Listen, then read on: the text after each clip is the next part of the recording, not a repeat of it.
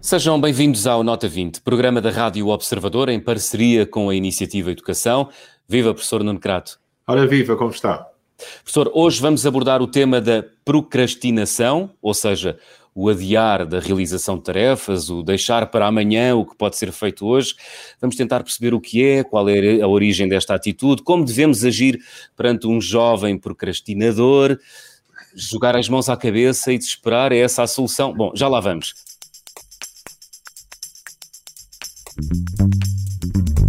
Antes, a pergunta que colocámos no Twitter foi a seguinte: a tendência dos jovens para adiar as tarefas académicas está relacionada com o desenvolvimento do cérebro? 25% respondeu que sim, 25% respondeu que não. A tendência para adiar tarefas não está relacionada com o desenvolvimento do cérebro, é apenas preguiça. Será, professor Nuno Crato? Será mesmo preguiça?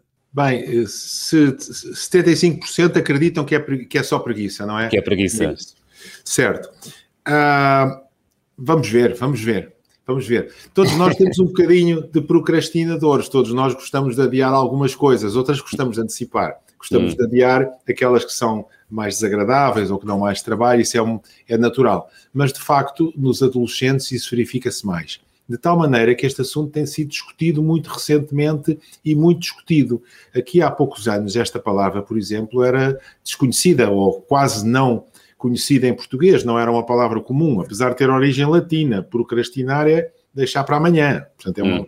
fazer para amanhã, é uma, uma palavra eh, que pertence ao nosso vocabulário mas tornou-se muito conhecida eh, por via inglesa por via dos estudos internacionais, precisamente sobre este tema, porque os psicólogos começaram a estudar este tema para além da simples resinguice ou de, de apenas dizer menino é preciso trabalhar mais, para além disso começaram a estudar este tema de um, de um ponto de vista uh, científico e daí que esta palavra hoje seja a palavra que todos nós utilizemos.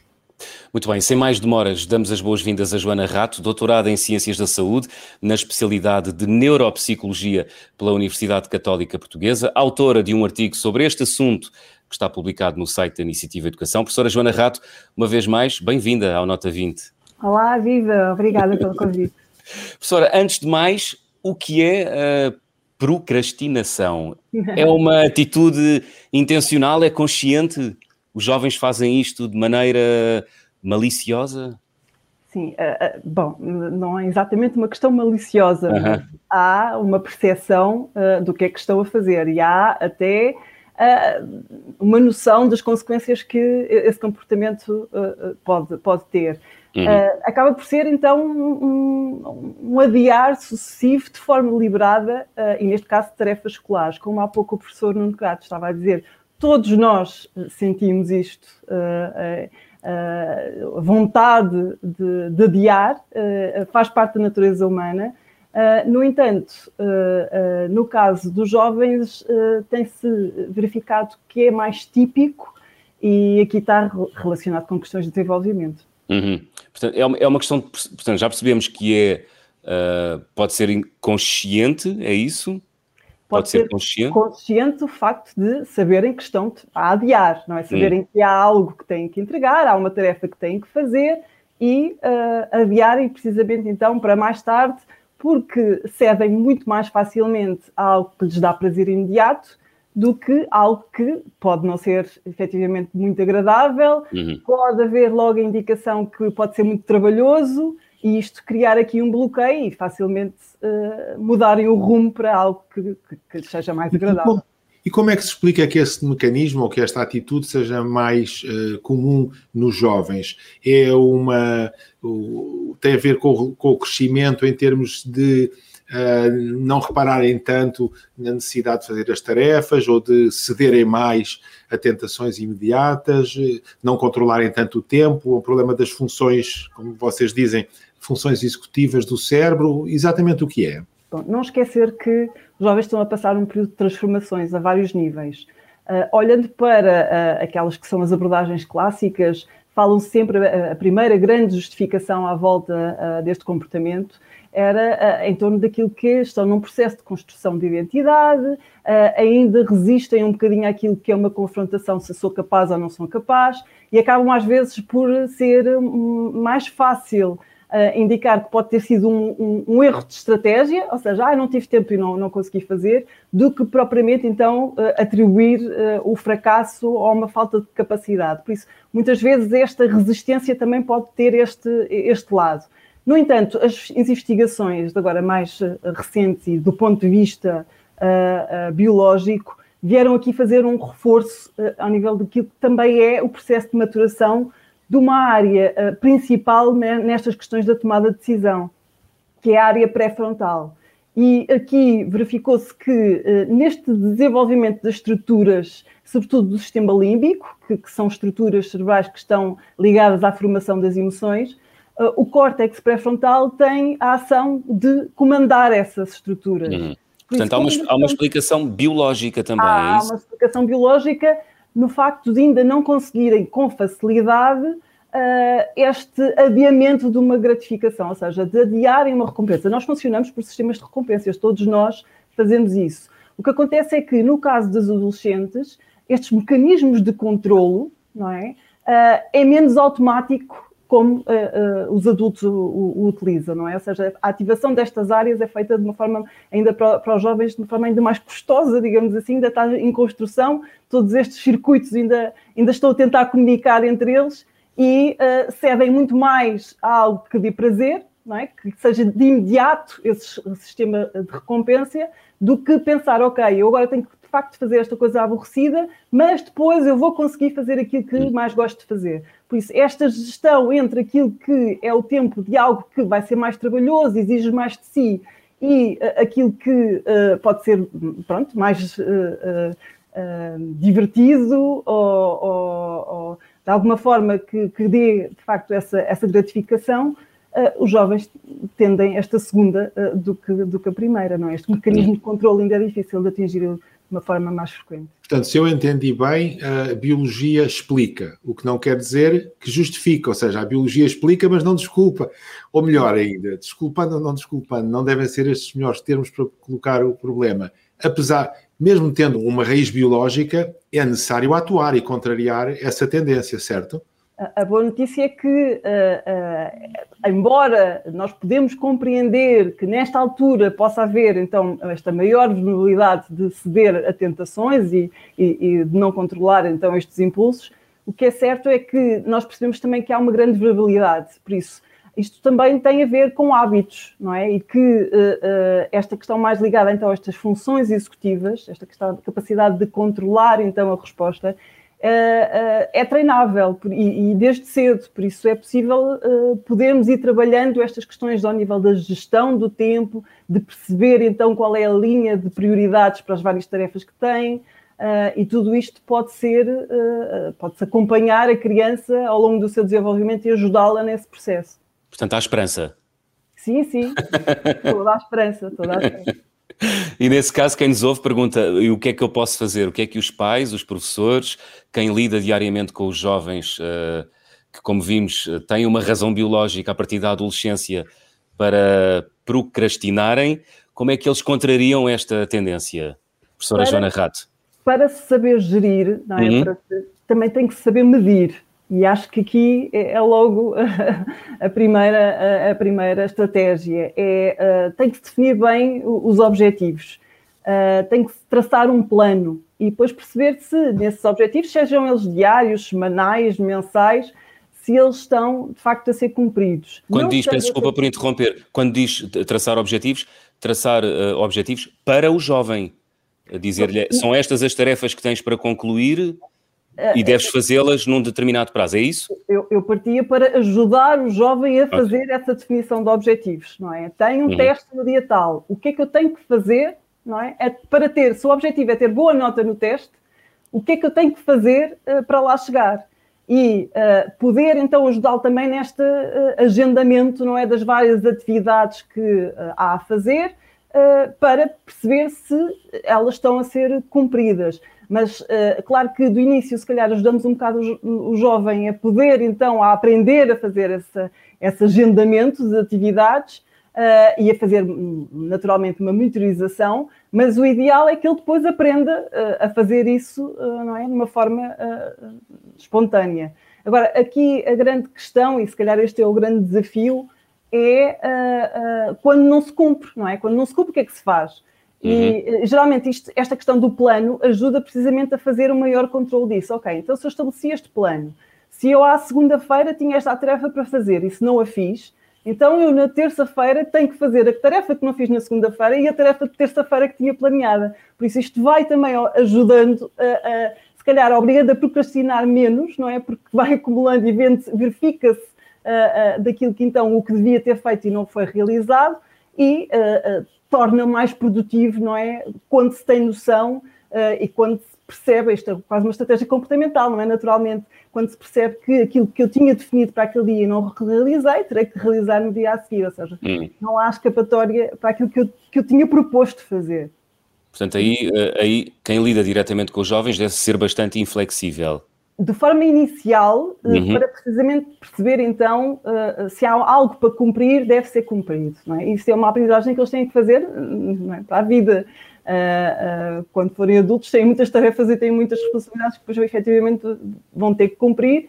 E o dizer esqueci-me, doeu uma cabeça, são coisas que, se forem identificadas daquilo que é o plano, e conseguem, não é, contrariar Uh, aquilo que é uma tendência natural de fugir uh, às coisas. Algo que eu acho que é muito importante também perceber é que geralmente quando nós estamos a adiar muito, uh, ou de uma forma frequente, é porque podemos também estar a fugir a essa dificuldade. Então, se há algo que nós não estamos a conseguir perceber, uh, se estamos então até com dúvidas sobre a nossa autoeficácia sobre a realização daquela tarefa, devemos então aí também uh, dizer aos jovens que pedir ajuda, não é? Para ultrapassar isso, para poder então dedicar-se ao ato que é uhum. efetivamente fazer aquilo que tem que fazer. Tenho aqui uma, uma pergunta, não sei se fará sentido relacioná-la com a atitude da procrastinação. A tendência que alguns jovens podem ter para, adi para adiar a realização de algumas tarefas pode estar relacionada com uh, a existência de uma baixa autoestima ou não? Uh, está, está, pode estar relacionado com um evitamento, não é? Sobre quase que uma confrontação se consigo ou não consigo fazer. Isso. Uh, é? e, e, aí pode, pode naturalmente, se eu, se eu acho que é difícil e se não estou a saber como fazer, uh, vou evitá-lo ao máximo, não é? E depois vou, se calhar, arranjar então a desculpa, isso não me correu bem porque eu também não dediquei tempo para fazer. Hum. Isso é mais fácil andarmos um bocadinho a empurrar as coisas que, que, temos maiores dificuldades. E aí, se calhar, tanto para pais e até mesmo para professores, é algo que podemos estar a acompanhar, não é? Eh, se isso está a acontecer de uma forma frequente, é porque se calhar aquela disciplina, aquela atividade, aquele conteúdo está a criar, não é? Ali uma série de ansiedades e uh, a forma mais fácil é de tentar adiar ao máximo até quase dizer, ah, pois não tive foi mesmo tempo para me dedicar àquele assunto. Uhum. E aí a abordagem com o jovem deve ser uh, transparente, adulta, ou seja, confrontá-lo com, com isso, ter uma conversa aberta, Sim, sim, e, e ajudá-lo na identificação de qual é efetivamente a dificuldade ali uh, que está a ter. E muitas vezes, eh, e, e mesmo nesta, nesta questão dos prazos, não é? Às vezes o melhor é mesmo dividir por partes. Uh, uh, se são coisas muito complexas, então tentar dividir essas várias atividades até chegar então ao final, não é? Do, do, daquilo que é, que é o objetivo do estudo. Um, e, e, se calhar é ali uma ou outra parte que pode ter mais dificuldade e primeiro há que tentar uh, resolver essa dificuldade para efetivamente depois continuar a avançar no trabalho. Isso, a, a mim faz-me imenso sentido isso. Eu, como disse logo no início do programa, também me confesso procrastinador. Portanto, confesso que tento adiar as coisas. E uma coisa que às vezes reparo, não sei se isto é uma, uma questão geral, se não, é que basta-me iniciar, fazer um bocadinho para ficar um bocadinho mais tranquilo, sei lá, por exemplo, os impostos, fazer os impostos, é uma coisa tão chata. E a pessoa às vezes só reunir os papéis e tal, diz pronto, ok, já, já fiquei mais tranquilo que vou conseguir fazer, não é? É, é isso uma questão geral ou, ou é um caso particular de um procrastinador diplomado, como é o meu caso? Não, a, a ideia para contrariar mesmo esta aversão, tendo em conta então neste caso a tarefa em especial, é uh, avançar no que é que é preciso fazer, não é? Quase que, quando se diz traçar um plano, também uh, ajuda nesta percepção do que é que é necessário fazer uh, para chegar então, para realizar a tarefa. E estas pequenas partes, muitas vezes, quando se avança logo só em perceber o que é que é para fazer, Uh, e agora lembrando, por exemplo, no caso mesmo dos estudantes, têm um trabalho, e então a primeira uh, tarefa é o que é que eu preciso para fazer esse trabalho? Se é preciso materiais, uh, que título é que eu vou dar, qual é o tema, que fontes é que eu vou buscar, pronto. Organizar aqui estes vários caminhos para na realização do trabalho ajuda e muitas vezes motiva também o próprio jovem a avançar mais naquilo que tinha proposto fazer, quando às uhum. vezes é só planear quando se pensa do que é que, quais são as várias etapas deste trabalho, vai logo ajudar a arrancar o jovem a fazer efetivamente esse trabalho. Hum, professora, estamos quase nos minutos finais do nosso programa, aliás, já estamos nos minutos finais do nosso programa. Estamos agora a viver no contexto uh, uh, escolar, um contexto muito particular, o ensino à distância. Que conselhos é que pode dar aos pais e até mesmo aos professores que nos ouvem e que estão a pensar como é que eu posso acompanhar mais o, o meu filho, o meu aluno, uh, no sentido de ele realizar as uh, tarefas. Alunos que, como sabemos, estão agora fechados ou no quarto ou na sala lá de casa, fora da pressão social uh, dos alunos, porque isso também conta muito, não é? Pois, aqui algo que uh, temos mesmo que ter uh, consciência é que vivemos numa situação excepcional, uh, fora daquilo que não podemos considerar nada visto dentro da, da, nossa normalidade, uhum. e por isso, sabendo que também estes mecanismos de controle também estão muito dependentes, ou seja, a saliência motivacional do contexto aqui está muito presente. Por isso, uh, o desinteresse, o desânimo aqui também tem que tentar ser uh, controlado, porque isso vai afetar uh, a vontade de fazer o que quer que seja. por isso, a primeira, a primeira mensagem é ter alguma calma e paciência nesta fase, porque os jovens estão sem mínima vontade de fazer muitas das atividades escolares, porque também não estão a conseguir ter outras recompensas, não é? Hum. Voltando àquele assunto, se nós queremos e se funcionamos por sistema de recompensa, nós queremos também ter uh, aquilo que nos dá vontade, claro. não é? Ter então os momentos de lazer, poder ir conversar com os amigos, pronto. E, uh, Despachar uh, o trabalho para ir para o intervalo, não é? Pois, exato, por isso havia, havia antes um equilíbrio que era mais fácil de conseguir ter estes momentos de, comp de compensar aquilo que depois também é uma dedicação, não é? Natural ao trabalho. Por isso há que também aqui saber equilibrar. Mas o bom de fazer estes planos quando há pouco estava a dizer, traçar um plano. O bom disto é que podemos traçar um plano tanto ao nível daquilo que são as atividades escolares, como também é aquilo que é o lazer e aquilo que nos dá prazer. Por isso, aqui eu, a principal mensagem neste, nesta altura é mesmo equilibrar bem uh, uh, estes, estas duas uh, facetas, não é? A questão de há tarefas para cumprir, temos que cumprir, mas também há necessidade aqui de nos sentirmos bem para podermos ter mais força e vontade de fazer efetivamente estas tarefas. Muito bem. Professora Joana Rato, muito obrigado por nos ajudar a compreender esta questão da procrastinação uh, entre os jovens. Muito obrigado por ter vindo à Nota 20. Professora Nuno Crato, breves notas em jeito de conclusão sobre esta questão, que às vezes pode revelar-se um problema. Exatamente. Eu creio que as coisas ficaram bem claras, pelo menos hum. o, que eu, o que eu tiro essencialmente daqui é que os pais e professores e os próprios jovens devem olhar para eh, esta, esta tendência a adiar tarefas como natural, é uma coisa que, que, todos temos, mas que é preciso ser combatida. E que mais combatida ainda, se calhar, durante a adolescência, por ser mais natural na adolescência e o método que essencialmente foi aqui discutido foi o de fazer um plano e ir acompanhando esse plano pouco a pouco, uma espécie de partir as tarefas aos bocadinhos e começar a fazer uh, hoje aquilo que uh, deve, deve ser feito hoje para poder fazer amanhã aquilo que deve ser feito amanhã. Acho que é isto essencialmente que eu tiro desta conversa. Muito bem. O programa da próxima semana é sobre a qualificação real, a sua evolução cá, mas também lá fora. É a nossa convidada Sandra Maximiano, economista do ISEG. A pergunta que deixamos no Twitter já daqui a minutos é a seguinte: em Portugal, a qualificação real é superior ou inferior à escolarização? Há duas opções: inferior ou superior? São estas as duas opções de resposta. Professor, não vamos adiar mais a despedida. Não. Até para a semana. Até para a semana.